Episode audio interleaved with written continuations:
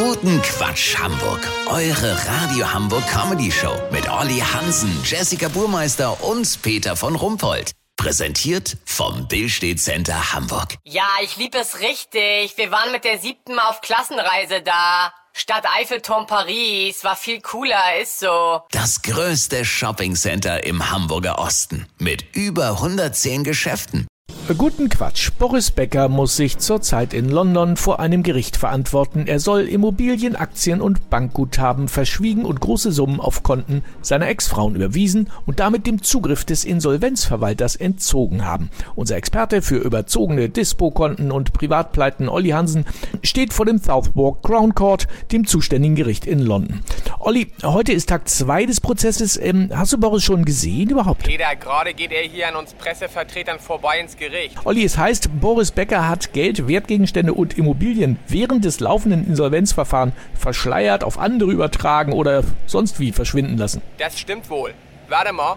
Krass. Du, er hat mir eben mit einem Augenzwinkern was zugesteckt. Muss ich jetzt doch mal gucken, was das ist. Geil. Ein Tankgutschein von Aral über 200 Euro. Ja, nicht dein Ernst. Doch, Peter. Warte mal, ich frag mal meinen Kollegen von der Sunday Times. Hello?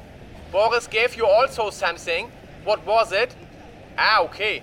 Peter, der Kollege steht hier mit einer Salatschleuder. Ja, für Küchengeräte kann man ja viel Geld ausgeben. Der Kollege von der BBC hat einen Schlüssel aufgefangen. Wahrscheinlich für Boris Kleingartenparzelle in Barmbek Nord. Da vermuten die Richter auch seine Schlumpfsammlung, einen halben Sack Blumenerde und die Siegerurkunde von den Bundesjugendspielen von 1983. Also das wird ganz schwierig für das Gericht, die ganzen Vermögenswerte aufzuspüren. Das Beste aber ist, dass Boris behauptet, man könne ihn sowieso nicht belangen, weil er Diplomat der Zentralafrikanischen Republik sei. Kein Scheiß. Lass so machen, Peter. Sollte Boris Ehrenbürgerschaft seiner Geburtsstadt Leimen ihn vor Nachforderungen der Stadtwerke Zürich schützen, melde ich mich noch morgen. Habt ihr das exklusiv, okay? Ja, vielen Dank, Olli Hansen. Kurznachrichten mit Jessica Burmeister. Warnung, gefärbte Ostereier können auch aus Käfighaltung kommen. Zweite Warnung, die erste Warnung enthielt keinerlei brauchbare Informationen. Corona, Krankenkassen sagen, sie können wegen Papiermangel keine Impfpflicht durchsetzen.